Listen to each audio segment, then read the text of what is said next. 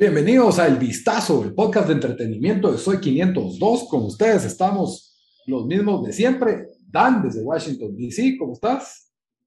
Bien, bien, aquí listo para una semana llena de foot. De regreso, Guate, a un, a un, grupo relevante de, de, de, la, de la CONCACAF, CONCACAF League, Nations League. La Copa de Naciones de la CONCACAF, muy bien. Guate, ojalá y con todo. Bamba, desde Houston, ¿cómo vas? Bien, la verdad que al fin creo que ya entramos a una temporada alta de, de, de, shows y películas y demás, que creo que a partir de la semana pasada, para probablemente los siguientes dos meses, vamos a tener bastante de qué hablar. Demasiado alta, en mi opinión. Lito, desde Guatemala tenemos demasiados shows que ver. Yo siento que estoy viendo ocho shows al mismo tiempo y no termino ni uno. Eh, ya, sí. Ya, creo que ya estoy harto de los shows, mejor ya me voy cara a las películas. Es demasiado. Pero pero bueno, la verdad, la, la, edad dorada del streaming y la televisión tal vez ya empieza a bajar porque tanta, tanta cantidad no puede... No sé si es la edad dorada después de ver lo que, lo que ha hecho Disney con Obi-Wan, pero... cálmense, muchachos, cálmense. Hoy tenemos tres temas grandes. Uno, el estreno taquillero del año, que la verdad creo que ya superó Doctor Strange en taquilla. Estreno récord.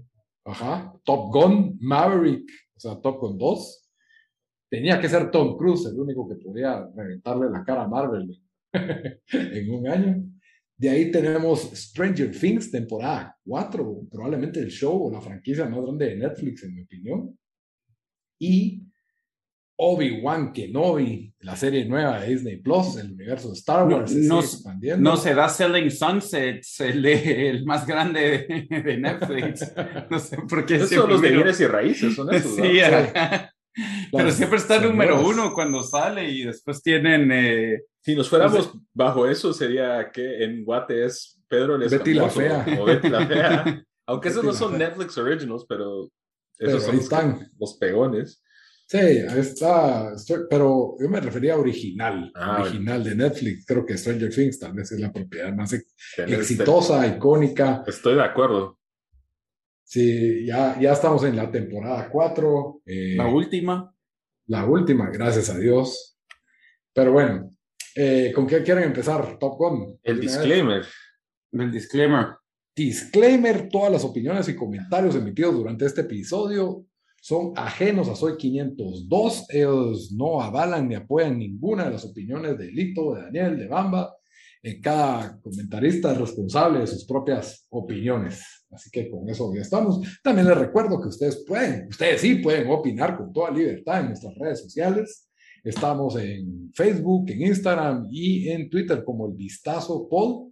Así nos pueden encontrar. Y pues también que este episodio, así como lo pueden ver en YouTube, en el playlist El Vistazo del canal de YouTube de Soy 502, también lo pueden escuchar en las diferentes plataformas de audio en iTunes Podcast, en Deezer, en Spotify, en todas se encuentran como el vistazo.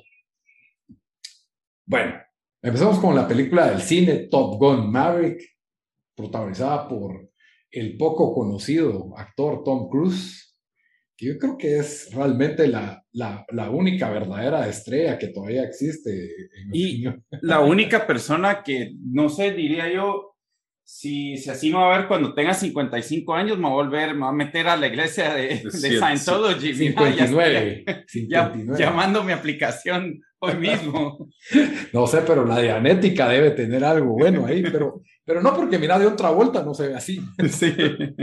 Yo creo que de otra vuelta es más joven que tú. Yo no sé qué pacto hizo con el diablo. Eh, Tom Cruise. Tom Cruise. Aunque la verdad yo no sé, Bamba, si en el cine donde vos fuiste también sacaron un mensaje de Tom Cruise antes sí, de... Sí, él, eh, a, en los cines de aquí, él antes de que empezara la película da como que un su medio discurso de como un minuto agradeciéndole a de los muchas fans. gracias que lo hicimos Ajá. por ustedes. Y ahí no sé si, bueno, primero porque tal vez no tiene tanto maquillaje como en la película. Pero se miraba como más como arrugas. ¿no? Sí, se miraba más... más viejo, pero también esta película la filmaron hace como cinco años. Porque 2010, empezó a filmar en 2019, creo. No, en el 19 tenía que salir, según yo sé. Y después, entonces, digamos, tal vez comenzó en el no. 2000. Iba a salir en el 20, que por eso. No sé, ahorita les conseguimos esa información, pero, pero sí me, yo dije, bueno, ¿Por qué se habría de se mira el un, poqui- un 19? poquito viejo. Tom Cruise se mira 43 ahora. De 43, por eso le pusieron a Jennifer Connelly para que le quede cabal de su edad, ¿verdad? Para que haya match ahí. Por cierto, Ah, la verdad, la, la producción preliminar de la película empezó en el 2018 Ah, bueno, producción, sí. Pero para y en el estrenarse 2019 ya estaba la ya estaban los actores en ya en, en una de las bases navales, no sé qué diablos empezaron a grabar, pues entonces sí, hace tres años ya. Sí. En fin, todos, todos aquí vimos Top Gun, la original, ¿o no? Sí, Sí. pero la verdad no, yo no es de esas películas que he visto digamos, por ejemplo, tras de los ochentas, que sí la- está en la tele y me pongo a ver, la verdad, esta sí, yo creo que la vi una, tal vez dos veces y no me recuerdo mucho de lo que pasa, eh, tanto que la quería ver otra vez antes de ir a ver esta, pero dije, bueno, ¿qué, qué, qué voy a hacer eso? Hay demás, como Lo bueno- demasiado que ver. Lo bueno, y esto no es spoiler, si no la miran antes de ir a ver Top Gun Maverick, te dan un resumen a- para empezar eh, la película, como de dos minutos, ¿va? Y es, es casi exactamente la misma trama, otra Ah. vez. La verdad, Sí. son la misma película, solo que una, en- una en el 2020 y la otra en el... Y la misma música también, que ahí no- en el review nos vamos a meter a hablar de eso. Ah, sí, la música también. Pero bueno, yo la verdad solo quiero, eh, primero vamos a hablar de la película sin spoilers. Solo quiero decir que la vi en 4DX, no me he hecho shock, aunque para mí esta... Valió la sido- pena. Yo entonces, también, yo lo vi en 4DX. Para mí esta No, ha sido que- la mejor experiencia en 4DX que he tenido. Sí, O sea, vale la pena el dinero con esta película, porque sí sentís la velocidad de los jets, la intensidad, eh, los frenazos, o sea, el aire, no sé, eh, la Sí. verdad, sí fue bastante mágico, en mi opinión. El, sí, o sea, yo lo he disfrutado en 4X antes, pero en esta sí sentías que te agarrabas del sillón porque vas a toda velocidad en el jet. Y fue- Es que la última que fuimos a ver 4X no fue Rampage pues, de la vos, Roca. con Sí, vos, esa por fue la última que yo viví a ver en 4X. Creo que es la única que has visto en 4X. Eh, Es que no, no hay tantos cines 4X. Creo que solo hay uno en Houston, que en realidad está relativamente cerca de mi casa, pero eh, ahora que, que voy al cine con Sara, ella prefiere ir a lugares donde, que son como más como tipo Cinépolis VIP. Sí, pues. Y el 4X no te hace experiencia, ¿verdad? tenés que No, ahí ni poporopos porque vuelan por todos lados. cabal. Entonces, pero sí creo que si van a ir a ver al cine, busquen cómo verla en 4DX. Creo que complementa. ¿Cuánto es la diferencia de, de la entrada 4X comparada con la normal en Guatelet? Eh, como, bueno, una entrada normal te vale como 35 a 40 quetzales y una 4DX te está costando 90. O sea, el doble. Pues, a, a mí me salió 8 dólares de diferencia. Bueno, yo tengo el pase, entonces el pase me sale gratis la película y aquí solo me cobraron 8 dólares por ir a verla. de lado. ¿no? En 4DX de extra. ajá.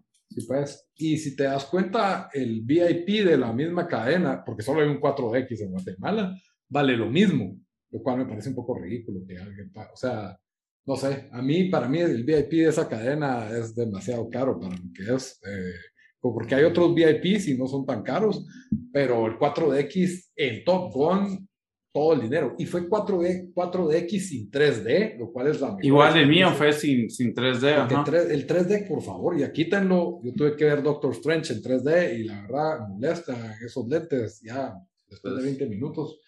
Entonces, sí, Top Gun, la verdad, 4X vale su dinero, miren así.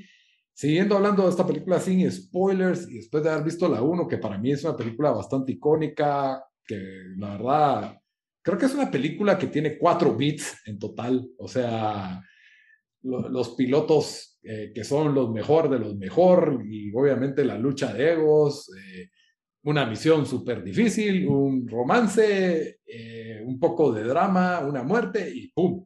Y eso exactamente es Es la fórmula Top Gun. la, la fórmula Top Gun. Pero no, yo, yo creo que yo la verdad aprecio el hecho de que saben, o sea, uno saben qué quiere la gente o, y Exacto. supieron qué quería la gente. Dos, cuando muchas películas hacen remakes o reboots o, o cosas así, tal vez le quieran dar un, toque diferente o un como que tratar de volverlo a un nivel más alto de lo que es, Como que más sí- profundo. más profundo. No, aquí sí es como vos dijiste. Como Matrix 4. Más profundo. Ellos, ellos como que se aferran al hecho de que es una película algo cheesy, un poco trillada, como dirían, pero no, no se van y, como dije, le dan a la gente lo que quiere, eh, acción así de los, las peleas de aviones, revirga, eh, gente guapa y guap, de hombres y mujeres así hot. Parejo. Parejo, y, y sí, o sea, no esperen que vayan. Y más relacionables con nuestra edad. Creo que eh, relacionales con los que vieron Top Gun la original en el cine. Y yo lo que sí creo es de que, y algo que, sin, obviamente si crecieron con la Top Gun original de, de los 80s y, y, la han visto antes, pues van a apreciar esta película, van a apreciar ciertos momentos en esta película aún más, pero creo que no ni siquiera tenés que ver la original para, para sacarle, o sea, provecho y disfrutar esta película bueno, creo que sí, mi novia se, le se le disfrutó y ella ni sabía que existía Top Gun ni, ni, ni, ni, la había visto. No le tuviste que explicar, es que él tenía un mejor amigo que se llamaba Gus y se murió. Solo, eso, eso le dije, eso ah, cuando, cuando salió la foto. ese, era, ese, era, Gus, se murió, era el esposo de, Tom, de Meg Ryan. Meg Ryan. En la hija, que Meg Ryan ni siquiera es protagonista en Top Gun. Eh, eso sí, en música superior la de los ochentas, hablando de música. Y eso que aquí trataron, o sea, si te das cuenta, casi que la primera la mitad de la película solo de los ocho, solo música de los Usan Highway to the Danger Zone, sí. usan el tema central de Top Gun. Eso sí. Y, pero, por ejemplo... creo que, ¿cuál es eh, One Direction o qué es la banda que hace la, del soundtrack? Hay una con Lady Gaga, que ni la noté, no me pareció icónica, pero comparar Take My Breath Away que es un hit icónico que se usó en esta película del 86 con cualquiera de las que usaron aquí. Eh, por ahí repiten medio Great Balls of Fire en un montaje que sí, que los, ahí podemos hablar de eso después, pero empezamos por la música así suavecito y expectativas de esta película. Yo creo que yo quiero ir a ver aviones, quiero ir a ver a Tom Cruise en peligro y eso es lo que me da Top Gun no se hace bola. Ah, y, quiero ver a Tom, Tom Cruise en un romcom, así como Jerry Maguire. Ahí estás. Dame, dame 20 minutos de eso. Y Jennifer Connelly. ¿Cómo voy a quejar de Jennifer Connelly en una película? Sí, sí creo que... es una fórmula bien ochentera, pues, o sea, es, es la misma fórmula ochentera que muchas películas se han alejado de eso. obviamente eso es, el, eso es algo normal del cine que en cuanto pasan las décadas, pues las tendencias cambian y, las películas tienen diferentes enfoques. Este sí es full ochentera action movie que, que quiera que no, no han hecho muchas de esas en épocas recientes. Entonces, por eso creo que mucha gente lo disfrutó y creo que con la gente que ha hablado, que la he visto, no he escuchado a ninguna persona decir, ala, no me gustó. O sea, todos salieron contentos. Es que, sabías que es, que es lo que esa película sabía, sabía lo que era la película, ¿me entendés? Entonces, yo, yo que la verdad no, a mí digamos no me gustan las Mission Impossible, siento que se toman demasiado serias esas películas, pero aquí como que sabes que vas a ver una película cursi, que vas a ver cosas eh, ridículas que, que, que, pasan, pero, pero no, o sea, sabes a lo que vas y, de cierta forma como que la película tampoco se toma muy en serio los mismos entonces o sea sí si te das cuenta todos en el cine o sea riéndose o sea con cada, de ahí cuando metamos en spoilers pero con cada cada cada con ciertas escenas que, que dirías a ah, la gran que paja que no sé qué la buena solo se ríe porque porque sabe lo que es un par de escenas que sí me hicieron cacho de cringe ahí en los primeros. Siempre, esas siento que, que no van a faltar.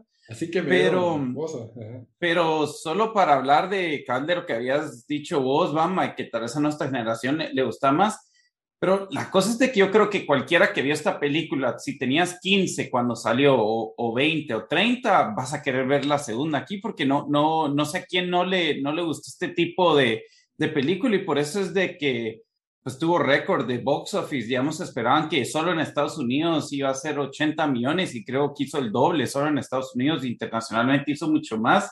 Eh, también es, es, como que refrescante después de, de, que todos los hits son películas de superhéroes, o sea, estos de lo poco que, que va a ser light, que no va a ser, ajá, que no va a ser así algo que le está tirando un Oscar ni nada, entonces eh, tampoco fue, para mí siempre se pasan de largo las películas, pero no lo sentí así como que ya, ya quería que se acabara esta película, o sea, lo sentí bien. Eh, y lo que, lo que sí es las, pues, eh, las tomas y todos los aviones y repeladas, pues, o sea, sí, solo con eso sí, sí te hacía sentir como que si estabas casi que en un avión. Y eso, no, y, y eso lo, otro es de que ponte salió una noticia que eh, la producción de la película pagó creo que 11 mil dólares la hora por alquilar básicamente los aviones. Y entre eso y ya la tecnología moderna, de esas, todas esas tomas y esas eh, escenas de acción fue virguísimas, pues, y creo que hasta Tom Cruise dijo que, que se pudo hacer algo más realista. En su speech lo dijo, usamos, usamos F-18 de verdad y no sé qué y no sé cuánto. Y lo otro también que me llegó es de que ahora que pues obviamente con mucho del cine aquí en Estados Unidos está la tendencia de, de, de la diversidad y de la inclusión, esta película la hace sin...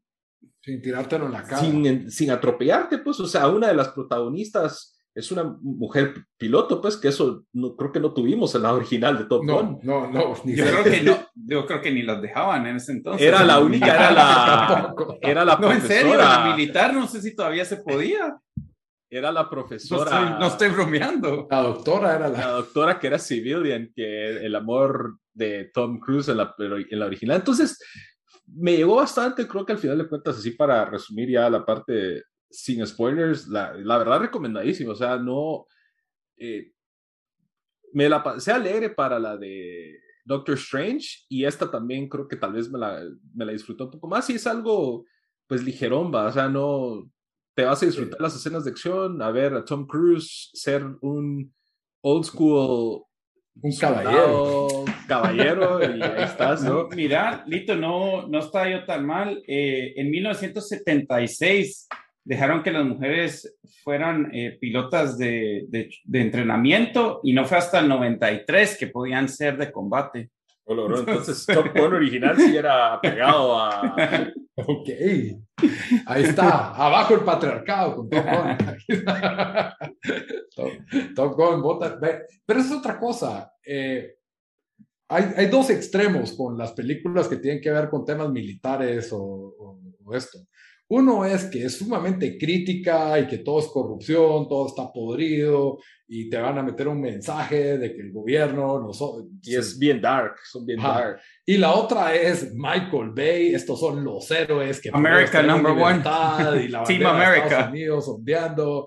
Y creo que Top Gun hizo un buen trabajo de quedarse en el medio. O sea, ni fue así. Ah, pero está más hacia... Obvio, eh, porque son héroes los pilotos en la película. Pero creo que pudo haber sido mucho más descarada en ese Sí, es más, yo no, yo no recuerdo haber visto la bandera americana, que lo más seguro sí está, pero no era como que, you know, hagámoslo por, let's, let's do it for our country, let's do it, o sea, nada de eso que lo pueda. Incluso cuando te dicen eh, me, que me dio risa, que lo noté, si te das cuenta, el, eh, con quien iban a ir a, a, a, pues la misión que tenían, nunca mencionan el país. Eso es igual en las Dan como en, basado en la geografía y, demás, se da como que alusión como que si fuera o Rusia o un país de eso, Europa eso es lo que del todos, Este, ajá, sí. un país de Europa del Este, pero nunca lo dicen y nunca, ni siquiera, por ejemplo, los aviones de, de, de, la, de ese grupo, no se ven banderas ni nada, entonces No, es como eh, que Son aviones de quinta generación. Esto. fill in the blanco, ah, es para Ah. que uno rellene con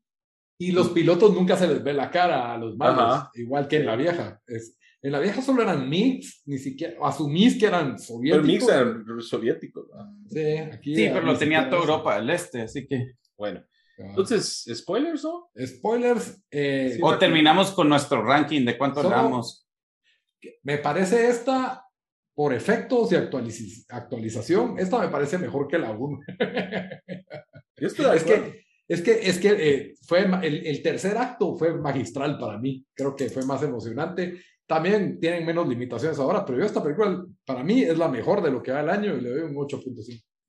¿En serio? Es que sí, yo me la, es que tal vez fue el 4DX lo que me malinfluye, pero me la pasé demasiado ¿Te bien. gustó más que Northman? Ay, jolarán, pero es que Norman le dio una nota casi que igual. Agarra está parejo ahí. Está parejo ahí. Yo pues, diría que 8 o 7.5 me la usé, pero me gustó más, por ejemplo, de Batman. Sí. Ay, salí más contento de esto. Ajá. Y Dani? yo, yo le doy un 7, pero siento que estas películas van a estar limitadas en ese sentido, pero fue un, un 7 que me lo disfruté, lo recomiendo que todos lo vayan a ver. Eh, sí, o sea, me, me ha gustado más que varias películas que he visto este año en el cine. Bueno, ¿a quién no le va a gustar Top Gun? Solo estoy pensando. No le va a gustar a los que son así fanáticos del cine de arte, a los que son como A los que son como que abajo Estados Unidos y abajo Ah. los, los militares y todo eso, Sí, a los que les cae mal Tom Cruise. están glorificando a los militares. que- Cerdos imperialistas. No, no, no vamos a politizar el programa, pero bueno. Eh, Estábamos tratando solo de quién no le Eh, podía ajá, gustar. ¿a, quién, a quién no le podría gustar, verdad? Eso estoy pensando. Porque yo creo que esta película le podría gustar a mi, a mi papá y a, y a mi sobrino. Y a, Sí, No sé. No me imagino. eh, Cuesta pensar. Es alguien muy, muy cinéfilo, así de cine de arte independiente, que diga, "Ah, no me gustan estos blockbusters. En fin, eh, cine de entretenimiento. Spoilers, hablemos de la historia un poco. de lo que hay. Ya medio dice el spoiler, que Sí, es la misma historia de la original. Es, de- es la misma historia que la original, solo que pues ahí repiten, creo que, creo que usaron inteligentemente cosas de la vieja, eh, eh, el hijo de Gus, que era Sí. el bebé. en- en que es eh, Miles Teller. Miles Teller, que hace muy bien su Y papel. por cierto, yo no me recordaba ese cuate tan mamado. Ahí sale bien todo mamado, sale en esta película. Ah, pero es que es un, es un piloto, pues. tampoco- Sale también- todo fisiquín. Pero no, el otro, ¿cómo se llama? Hangman, ese episodio. está- El que es el Iceman de... El, el nuevo Edman Hangman. Sí. Ese, era el- ese también extraído de los ochentas. Canchón. Sí. Todo, todo bully. Una pregunta, ¿este Hangman no es el mismo que sale en Stranger Things como Patrick? O estoy... O, o- O, ¿Quién es Patrick en Stranger Things? ver. Yo creo que nada que ver, pero bueno. Vamos a ver, ahorita lo estoy viendo aquí, 2020, no, no, no, no, nada que ver. El que es como el basquetbolista, líder. Ah, sí, ya sé. No, no, no, nada son los mismos. Nada que ver, ok. Bueno, eh, él hizo excelente rol del nuevo Weisman. De ahí tenemos a Jennifer Connelly, que se la sacaron de saber ni dónde. Que, Es que la tenían que, tenían que ingresar ahí alguien porque la actriz que era la doctora de...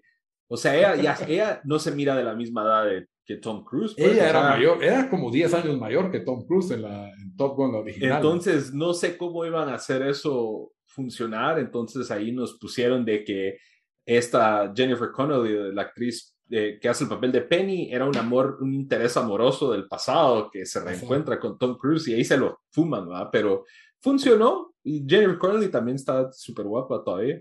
que por cierto, ella sabe manejar barco, de verdad, es, eh, sabe controlar las velas. Y habían hecho, lo que estaba viendo es que habían hecho esa escena, esa escena que, que ella está manejando un barco, así como que la tempestad y Tom. Cruise no sabe qué hacer. Ya la habían hecho, pero en un día así soleado, tranquilo, todo bonito, de hacer un montaje romántico.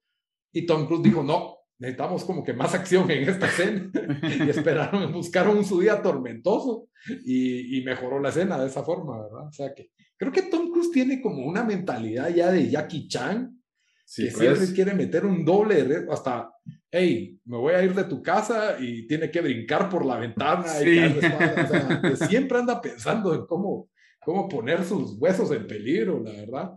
Eh, eh, todo eso muy bueno. Yo tuve un poco de, y estos mini problemas, 30 minutos, esa, esa atmósfera artificial de estos soldados, todos con sus egos inflados y que aquí estamos, en la escena del billar y el bar que tiene sus reglas tontas. ah, la gran- Ahí es cuando yo dije que me pareció a It's Always Sunny del episodio cuando De están en el bar. Sí. Cuando están en, no, el- quieren En- ser el bar caquero o el Ah.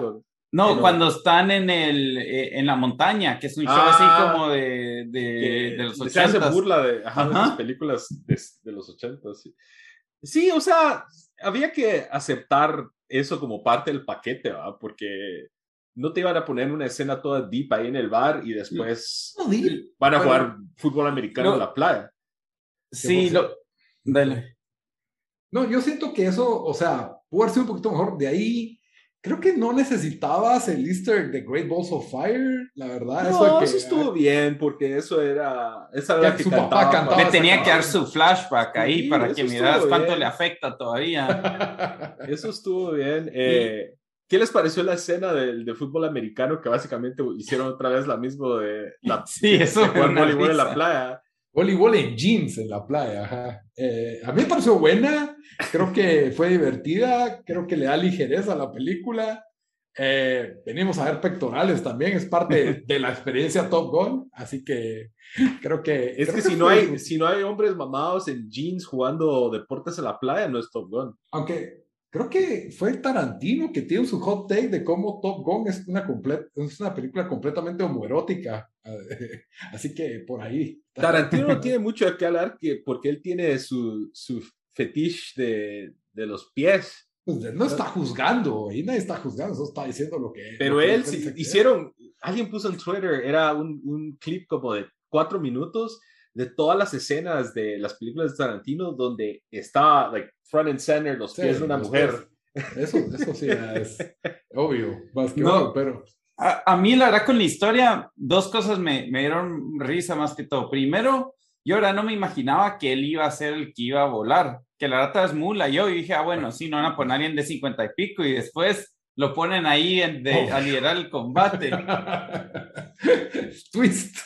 Esa sí no era, Pero- esa la veíamos venir desde el Sí, no, o sea, pero sí, o sea, antes de la película no dije, no van a ser tan, tan mulas de hacer esto, pero lo hicieron.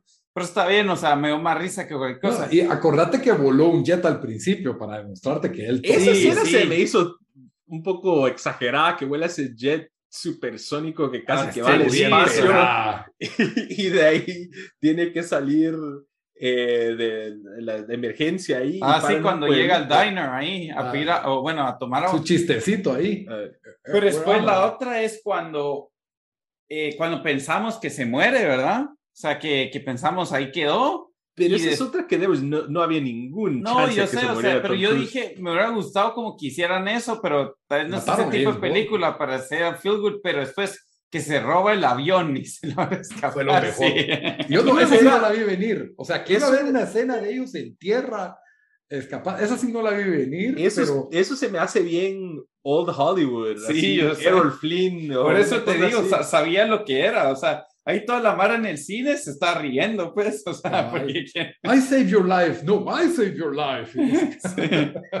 Ahora, la escena que me tocó un poco las cuerdas del corazón es cuando va a la casa de Iceman, que en la película Iceman, él es Ah, un sí. almirante Ah, así condecorado y, y, y gracias a él es que se ha podido mantener Ice, eh, perdón, Maverick eh, en los diferentes en roles que tiene en el, eh, en el, en el Navy. Y va va a platicar con él. Y Val Kilmer, que en la vida real tuvo cáncer no eh, puede hablar. de la garganta, no puede hablar. Él no puede hablar desde el 2014 o algo así. Y es más, le tuvieron que recrear su voz. Esa ¿Sabías escena eso fue no? que yo no, yo pues eso me imaginé porque sabía que tenía problemas de, Le- de que no podía hablar. Leí un artículo que desde el 2019 está trabajando con esta pues, compañía que como que agarró varios clips de todas sus películas y de él hablando y lograron recrear su voz para que hablara en el, Ah, en, el, eh, en, en la película, que la verdad me dio pena, pues, porque yo no sabía que, estaba tan- que no podía hablar, me enteré cuando leí ese artículo.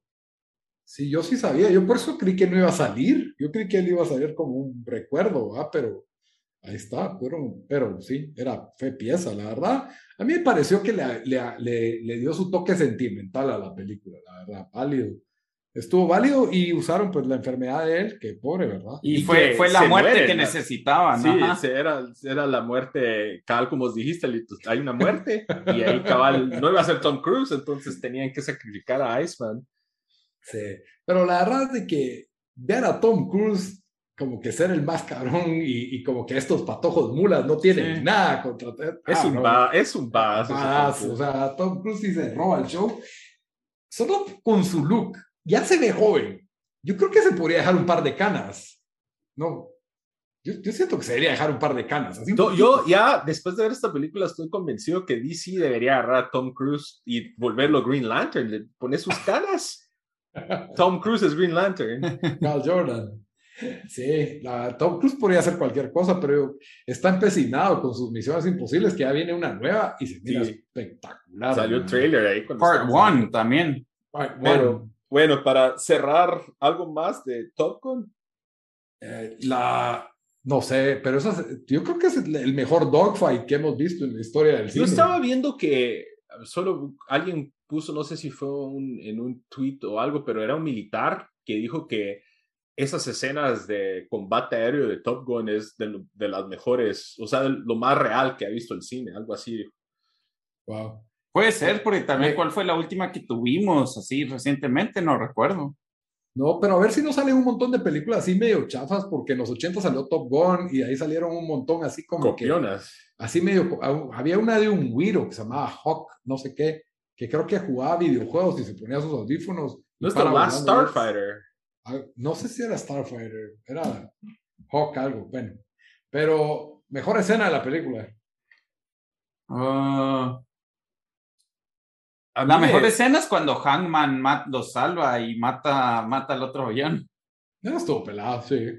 Ah, yo Tom Cruise volando el F-14. Es que el F-14 de, la, de las viejas, ese era el, el avión. Esa es la que él 80. manejaba en, la- en los ochentas. Por eso dice, y no compartiendo- lo he manejado en años. Esa pelea de que, que ves que le da la vuelta y se pone atrás, le dispara, decís, hoy sí lo mató, y ves que el jet hace una su, super vueltereta y como que te había pisado. No, qué increíble. No, ese, ese tercer acto es como se debe hacer acción y cerrar una película, la verdad. Sí, Masterclass. y, Tom- y eso Tom creo Cruise. que lo que me llegó es que no mataron a Tom Cruise. O sea, de- aquí en su spoiler de, de James Bond. ¿verdad? de que matan a Daniel Craig en la última de James Bond. Salís del cine como que No, salís contento. Yo no. salís No así pasó con- nada, no tengo que...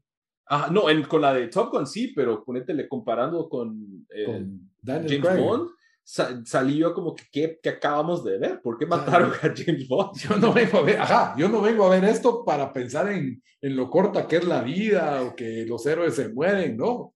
O sea, es, es- o sea, Aquí Pero me estoy estuvo- apuntando para ver que el héroe gane y salve el día y se vaya con la chava en el sunset. al Eso es lo que atardecer, con Jennifer Connelly en la cabal moto. en la moto o en el avión, el Mustang que Que tenía. por cierto deberían de usar cascos, observación, que no usan cascos. Pero bueno, Sí. ya hablamos demasiado de Top Gun, tenemos también primeras impresiones, vamos a hablar de el show número uno de Netflix del momento, Stranger Things. Bueno, primeras imp- impresiones después vamos a hablar de los spoilers de los primeros, la primera mitad del- de la temporada. Ah, yo, yo no lo he terminado. Por eso te digo, la primera, los primeros cuatro o cinco episodios. Bueno, ok. Primeros cuatro o cinco episodios de Stranger Things, temporada 4. Primero sin spoilers. ¿Qué esperábamos de esta serie, Dan? Yo no esperaba nada, porque a mí la verdad, la temporada 3 eh, tuvo sus ratos divertidos, pero no me gustó. Siento que este show ya no debería existir. Eh, entonces, no esperaba mucho y cuando vi que duraba una hora y media cada episodio, también me frustró un poco. Sí, no es todos los episodios, pero algunos que duran eso. Eh, pero sí, mira, yo tampoco esperaba mucho. Creo que es de esos shows de que fue un hit la primera temporada y como que no sabían mucho dónde llevarlo. Y si sí, no sé, me queda la duda porque, y si sí, me, me queda sorprendido porque no, no sé, no, creo que, creo que la tercera fue bastante mala. Eh, pero sí, la verdad tenía bajas impresiones y cierto, siento que esta cuarta temporada ha sido bien hit or miss. Eh, entonces, eh, no sé si, si, bueno, no- nos podemos empezar a meter un poco sin spoilers, pero siento que hay unas líneas eh, de la historia donde sí he perdido yo completamente el interés, que son de una vez eh, media tontas. Yo creo que, que la, el, el show ya pasó a ser más como un show de horror por partes, pero en partes también parece un, unas, un sitcom de Nickelodeon de los 1990. O sea, como que no sabe la serie qué exactamente quiere hacer. Eh, lo bueno es que te dan como que varias diferentes, digamos, cuántos hilos te dan a seguir. Tenemos cuatro o cinco diferentes eh. No sé. historias que seguir. Entonces, hay unas que sí me siguen como que interesando, incluyendo la, la más importante, que es cuál es el origen del, pues, del Upside Down World, ¿verdad? Y yo creo que eso es lo que, lo que a uno lo mantiene ahí regresando. Em, porque nos metemos de unas ya mini spoilers, ¿o no? De solo los primeros cuatro episodios, ¿o no? Sí, mire, solo, solo Yo creo que deben ver esta serie si vieron las anteriores tres. Si les gusta mucho el horror, yo sí siento que esta, esta temporada eh, busca más ese elemento de horror. Se me hace una mezcla entre It, Freddy Krueger, pero con los niños de Stranger Things no está tan infantil tampoco. Eh, me recordó un poco a.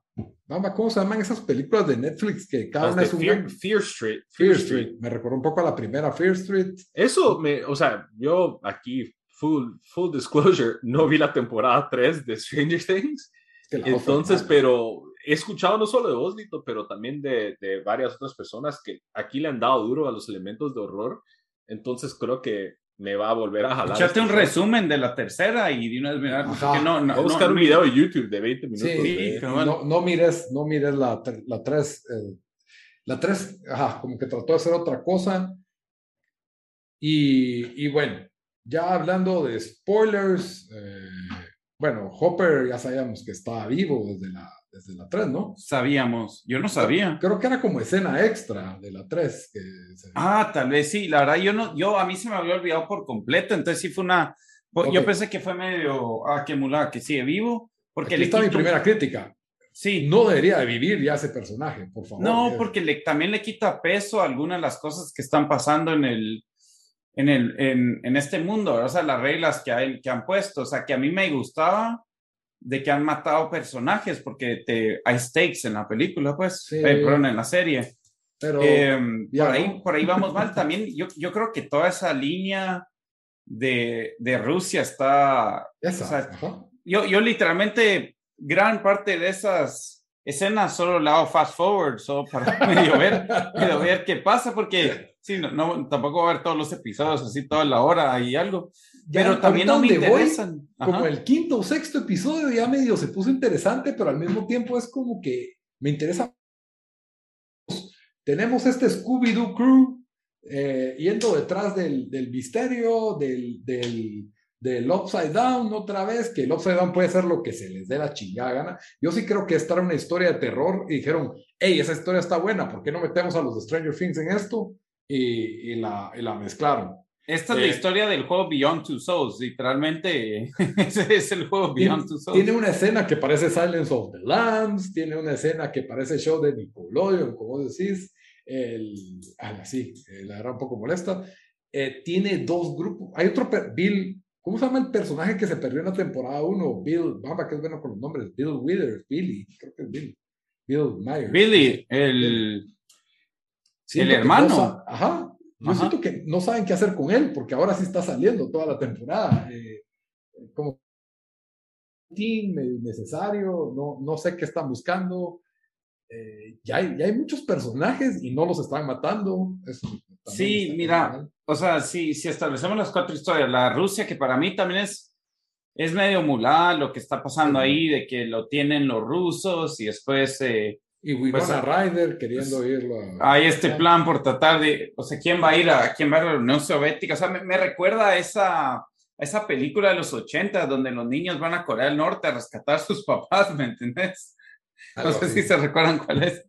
Em, después, em, otra cosa que vos, Carlos, dijiste en el chat cuando estábamos hablando de esto, Lito, es de que ya no son, ya no son eh, como diría, ah, es que ya no son niños como de 12, 13 años, entonces han perdido mucho el carisma que tenían, porque ya tienen como de 17 años, entonces no, no es lo mismo. Siento que todavía el que se mantiene es el, el que era el gordito, Dustin, ajá, él, todavía, para mí él es de lo mejor, él y, Max, la, la, chavita se llama Max, ¿verdad? La pelirroja. Max es la pelirroja. Sí, yo creo que, que ellos dos son los mejores, lo, lo mejor que tiene esta serie ahorita.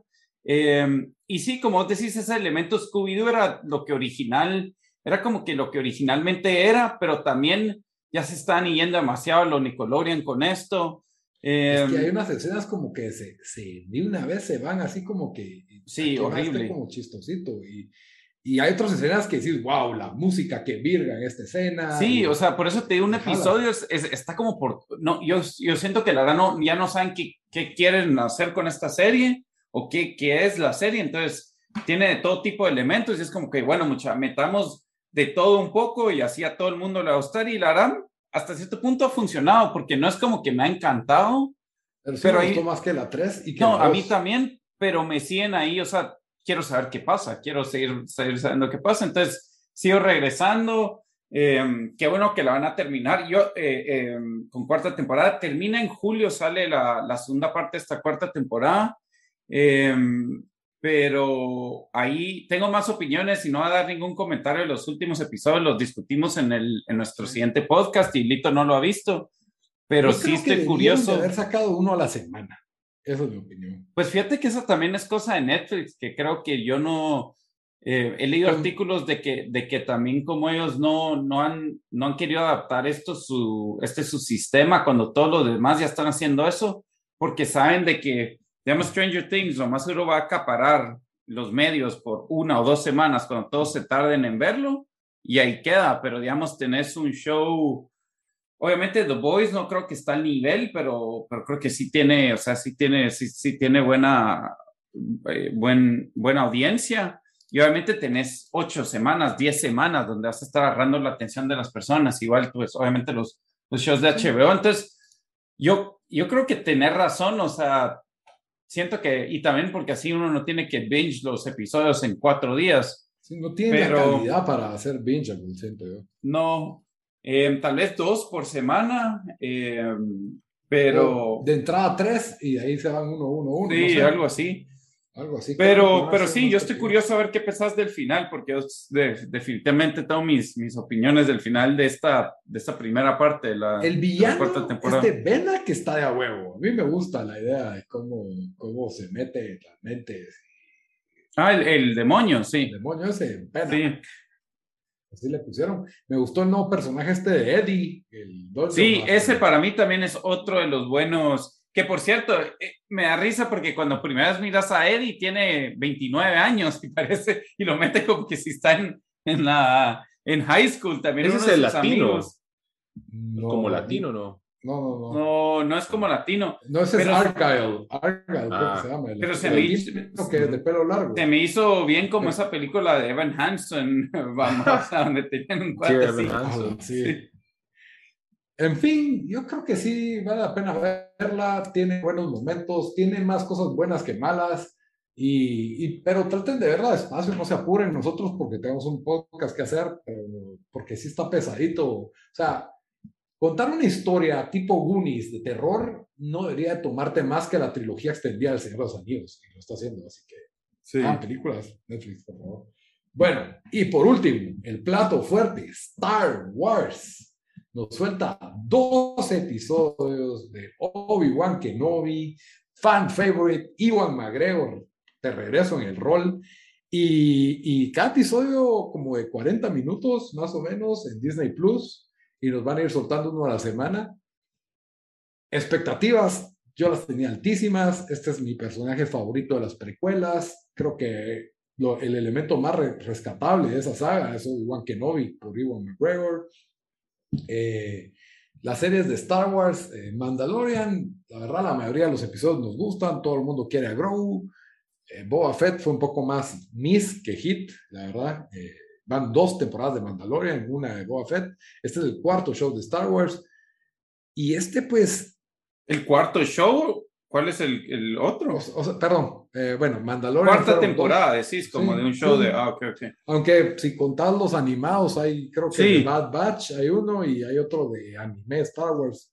En fin, eh, yo tenía la esperanza, después de haber visto los primeros dos, de una producción más nivel cine, creo que esto hubiera sido mejor, sido mejor una película, eh, aprovechando a Iwan McGregor, pero tienen que tener cosas para, para su plataforma, entonces por eso lo, lo meten ahí, tal vez lo alargan innecesariamente, y en el tráiler, creo, me, me gusta que casi todo lo que vimos en el tráiler ya salió, y entonces van a haber sorpresas o van a haber cosas que no hemos visto. Eh, en el tráiler vimos que Obi-Wan Kenobi estaba viendo a Luke y yo dije, wow, va a ser con Luke y nos dan el twist.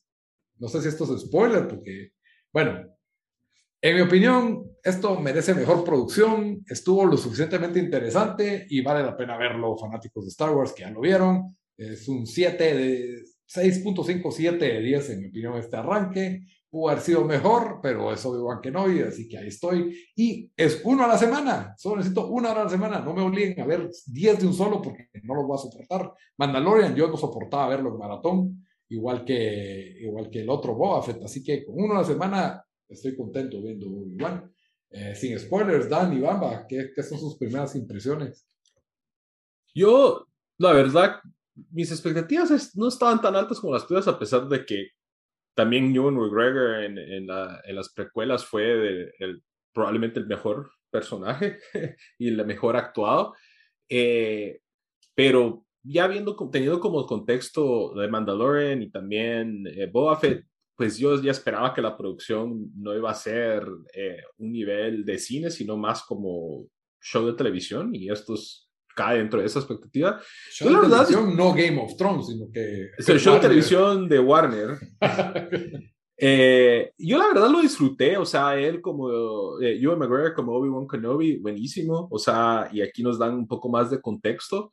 Eh, hay algunas partes del primer episodio que, que no muy pegaron conmigo, pero al final de cuentas lo paré disfrutando más de, de, lo, de lo esperado y me quedé con ganas de ver más y creo que me gusta también el hecho que sea uno a la semana, así uno va como que a un paso más lento eh, en lugar de, de, o tener que verlo todo de un solo o tratar de evitar redes sociales para que no te spoileen. Entonces, la verdad sí, igual que vos, diste un 6.5, 7. ¿Y eso te gustó? Tanto que ni viste el segundo. Pero... es que, dude, yo, por la culpa de Dan y de Sara, he visto ocho episodios de Serance en los últimos tres días. ah, ya solo te queda el último. Ya solo me queda el último, ajá. ¿Te gustaron los últimos o no? Ah, la este ocho está buenísimo. Está buenísimo. Al fin, eh, a la mitad de, aquí es breve paréntesis, pero a la mitad de la temporada. Es cuando empieza a Ajá, pero al principio es un poco lenta, pero ya ahorita ya está a un nivel de como que Solo porque teníamos que venir a grabar, no, no me quedé ver el episodio 9. Bueno, yo, yo la verdad que tenía, eh, yo diría entre, entre Lito y, y tenía eh, mis expectativas, eh, me había decepcionado Mandalorian un poco y Boba Fett, pero yo dije, no, o sea, esto, esto es un, un personaje más icónico, están usando a alguien que salió en las películas, que es de lo mejor de esas películas, si no lo mejor. Eh, yo dije, esto sí lo van a tratar con, con, con y, solo van a hacer una temporada, sí lo van a tratar con diferente, con, con más cuidado. Eh, y la verdad que sí he quedado decepcionado. Yo sí andaba emocionado de esto, aunque no soy el mega Star Wars fan, pero eh, bueno, se ha visto casi todo lo que ha salido, así que no sé qué, qué, es exactamente un Star Wars fan, sí. Entonces eso, pero eh, me decepcionó.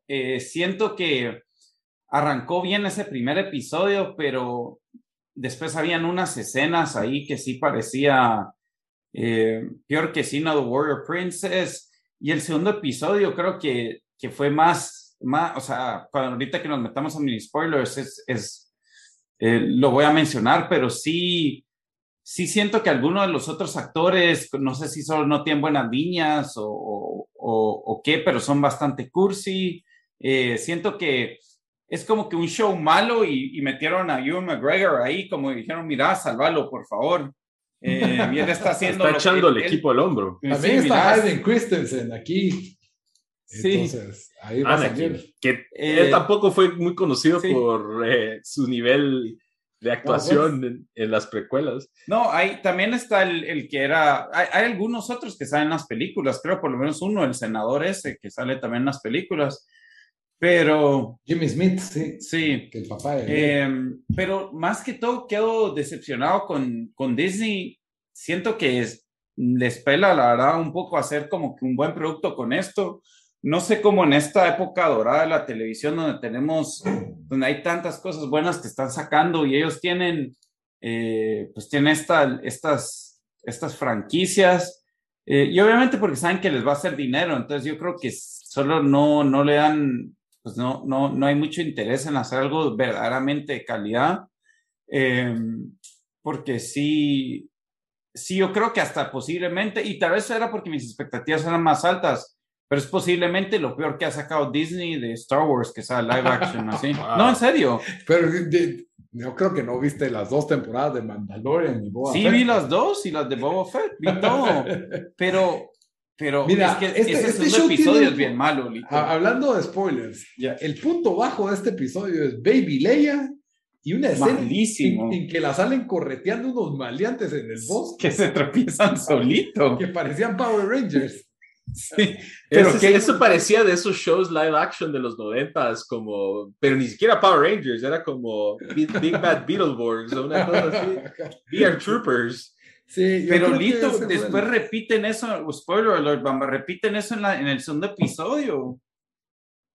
Ah, es que sí, Lilia es como, o sea, de repente es como que actúa como una niña de 16 años con un degree en psicología y, eh, y, por otro es como que, ah, no confío en ti, y se va corriendo pura Bueno, y lo peor es de que te enseñan qué talento corren. Yo no sé quién era el que estaba haciendo la toma ahí, pero puedes hacer algo para que se mire como que está corriendo más rápido, pero mirad los que la persiguen y ella va a, un, a, un, a una mía por hora y los otros no la alcanzan, así como que... sí, yo creo eso que sí es la peor, lo peor. Imperdonable. Eh, y sí, no sé, o sea, creo que esos esos malos que la secuestran, spoiler, no sé si pasan a Flea, el de Red Hot Chili Peppers la secuestran. ¿Verdad que sí? Él era, ah, sí. Eh, son bien cursi. No sé, siento que la historia va, y sí, ya va mal. O sea, si ya en el segundo episodio del PC, siento que the wheels are starting to come off. No, no sé dónde va a parar esto. Tengo dos comentarios ahí con el show. Yo creo que, a pesar de que le vuelan la mano a alguien en el primer episodio. Eso estuvo pelado. Eso estuvo pelado. Pero te das cuenta como que se la vuelan y después ya no la enseñan, no, ah, pues, Disney no hay dolor. Eso es lo que iba a decir de que tienen, o sea, por ser Disney, tienen que, o sea, todavía tener un show que la mayoría de niños pueden ver, o sea, niños quizás un poco ya 10 años para arriba o algo así, eh, porque la, la, mayoría de los fans de ahora de Star Wars no solo son los viejones como nosotros, sino hay un montón de widows son fans de Star Wars.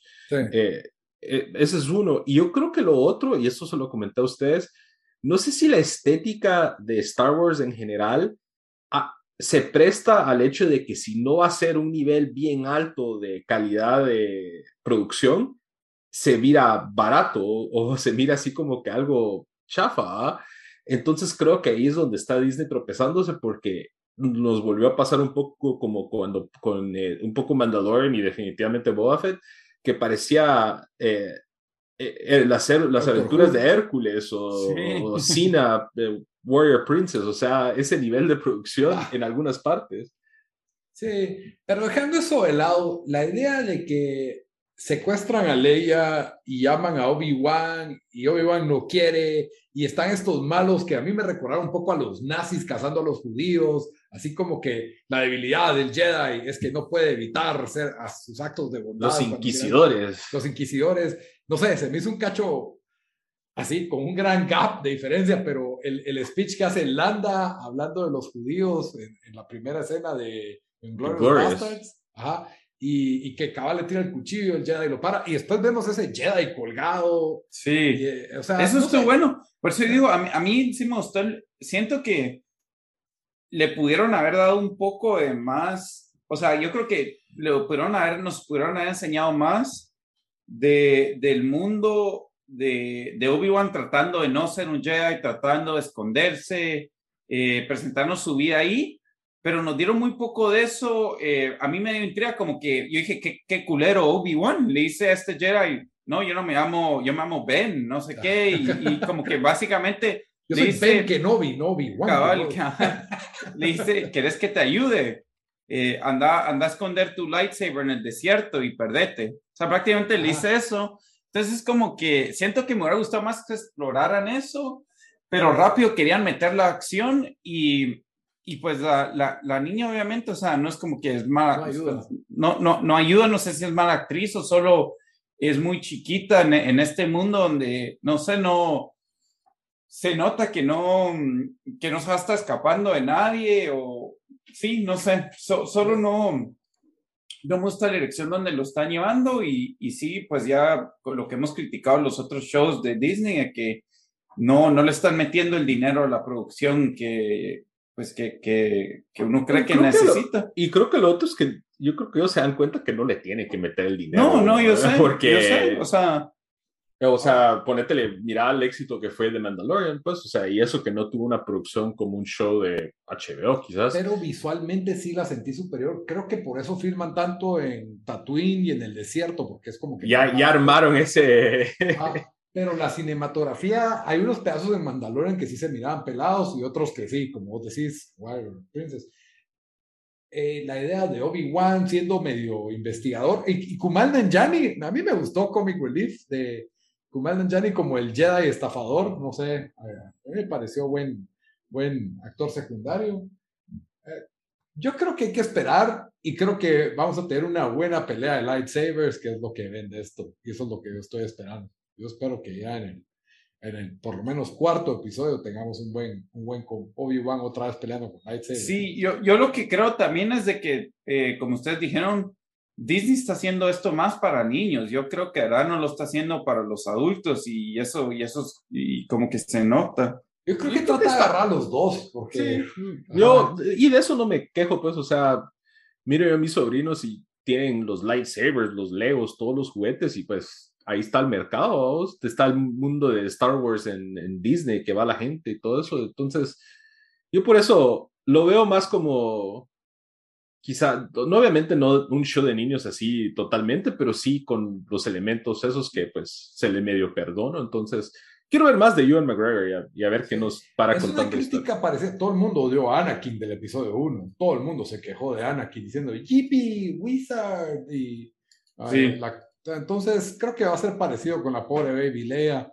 Eh, le va a caer duro pero creo que da para, para cosas interesantes. Eh, y me gustó ese como twist que, pues, para, para Obi-Wan es twist, pero para nosotros no, de que se entera que Anakin sobrevivió y que es Darth Vader. O sea, eso, eso estuvo medio, medio virgo y creo que promete. Pero bueno, yo creo que con eso ya cerramos el, el, el review de Obi-Wan Kenobi. Quedan más episodios, ahí vamos a hablarlo tal vez en el final. Eh, yo sí, la verdad, eh, le tengo fe, le tengo fe todavía. Pero como siempre, todos los episodios los cerramos con una recomendación de la semana. Así que, ¿quién quiere comenzar? Dan, recomendación de la semana. Ah, bueno, yo les voy a recomendar la película, una película que se llama, eh, ah, Dios, aquí la tenía, se llama Happening en inglés. Ah, en francés no sé qué se llama, pero es una película francesa eh, no tuvo un wide release, así que no sé en dónde la podrían ver. La verdad, yo la vi en un, en un cine indie porque me llamó la atención. Eh, es basada en un libro que salió en el 2000 sobre una, eh, pues una mujer que está en una universidad en los 60 en, en Francia y queda embarazada. Y obviamente eso le iba a arruinar la vida en todos sentidos en, en aquel entonces. y pues sus intentos por tratar de conseguir, pues de hacerse un aborto en, en, en, esa época en Francia, y donde todavía era ilegal y se iban a la cárcel eh, por hacerlo. Entonces, eh, es, es, casi que un thriller, la verdad. La película no dura mucho, dura una hora y media. Eh, a mí me gustó, me gustaron los sets, siento que es bien, eh, bien actuada, la verdad sí tiene bastante, sí tiene esos aspectos de thriller y, y de donde uno cringe de dolor por, pues, por, se pueden imaginar lo que, lo que trata de, de hacer. Eh, y sí, no me gustó, no, que ya me gustó, eh, porque sin importar en dónde cae uno en el, en el debate de esto, eh, ¿verdad? Del, aborto, que en Estados Unidos ahorita está, está también ahorita caliente por lo que está pasando con la Corte Suprema, pero no te tratan de como que martillar un mensaje, pegar con un martillo en la cabeza el mensaje, ni te lo tratan de, de meter en la cara, sino es de verdad es como que una historia de, de esta persona y eso, y te la presentan como eso, ¿verdad? Eh, entonces, eh, muy buena. La verdad, yo siento que posiblemente la mejor película que he visto este año y que va a estar tal vez en mi top 10 de, de a final del año se llama Happening en inglés eh, y sí, no está disponible en streaming todavía, así que sí, no sé, hay tal vez métodos alternos. No confundir con The Happening del 2008 con Mark Wahlberg y Soy de Chanel sí, de, de M. Night Shyamalan, o El fin de los tiempos, se llama esa película también, que es creo que de las peores películas de Night Shyamalan que he visto. Buen cast, la verdad, pero sí, malita esa película. Que las plantas nos están matando y que todo el mundo se suicida. Esa era la trama. Bamba, ¿qué nos recomendaste esta semana? Bueno, yo voy a recomendar una película que acaba de salir en Amazon Prime o Prime Video que se llama Emergency o Emergencia. Eh, es una película tipo comedia. Eh, imagínense la primera, la, mitad, la primera mitad de la película, imagínense Superbad, pero en lugar de los personajes de Superbad son dos mejores amigos que son, pues, son negros y el, el roommate que es latino. Hay, la trama de la película gira alrededor de que ellos se están preparando para, van a, regresan a su casa porque van a salir una noche de una fiesta, de hacer un, el camino legendario, que es ir a ciertas cantidades de fiestas en una noche, y encuentran una chavita blanca inconsciente en su sala. Entonces, ya ahí es donde entra un poco todo el rollo de lo que ha pasado en Estados Unidos en los últimos años y que ha estado pasando por mucho tiempo, en donde pues no le tienen confianza a las minorías aquí en Estados Unidos a los policías y eso los lleva a ellos a una serie de de situaciones eh, en parte comédica y en otras partes así, así, drama y ya más serio y con un mensaje que en realidad eh, eh, funciona. entonces sí, si se quieren reír un buen rato a los Superbad y de ahí quieren un poco de drama y al final con una crítica de algo pues, que está sucediendo en Estados Unidos con, con, los policías, la verdad funciona, o sea, tiene sus partes que sí, es bastante obvio el comentario que están haciendo, pero hasta da risa. Aquí una, por ejemplo, es de que en una escena, medio spoiler, pero en una escena están en un vecindario blanco ellos y se bajan del carro y sale un vecino con el teléfono, así como que, ¿qué están haciendo aquí? Que voy a llamar a la policía. Y de ahí ellos se suben al carro, se van y el vecino entra a su casa y tiene un rótulo de Black Lives Matter en, su, en la grama de su casa. Entonces, cosas así, ¿va? Que, que también es una crítica válida que le hacen a, a, los, a los liberales aquí en Estados Unidos.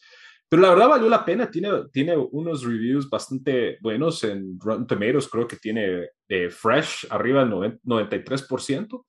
Y sí, van a verla una hora y media, si quieren reír, quieren un poco de comentario social, es Emergency en Prime Video. Muy bien. Bueno, Dan ah, trajo película del aborto, eh, Bamba con su película de justicia social y racismo. Yo traigo una con un tema más serio. Chip and Dale, eh, Rescue Rangers, la nueva película de Disney. La verdad, me pareció increíble esa película. No me lo esperaba que fuera a ser tan buena. Creo que es una película dirigida para el público mayor de 25 años o 30 años de, de, Disney que tal vez de niños vieron los Rescue Rangers. Yo creo que la mayoría de los que estamos aquí vimos esa, esa caricatura que es de las mejorcitas, la verdad, en, en aquella época.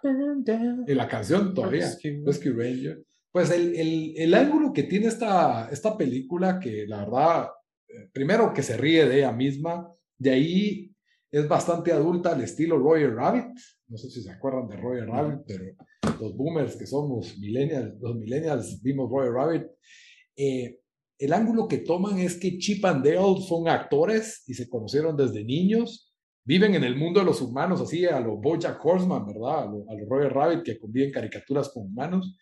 Y ellos tuvieron este mega show hit en los noventas y pues ahora pues ya están en el 2020, el show fue cancelado hace 30 años, eh, se pelearon, Dale es un wash-up actor, así que va a convenciones.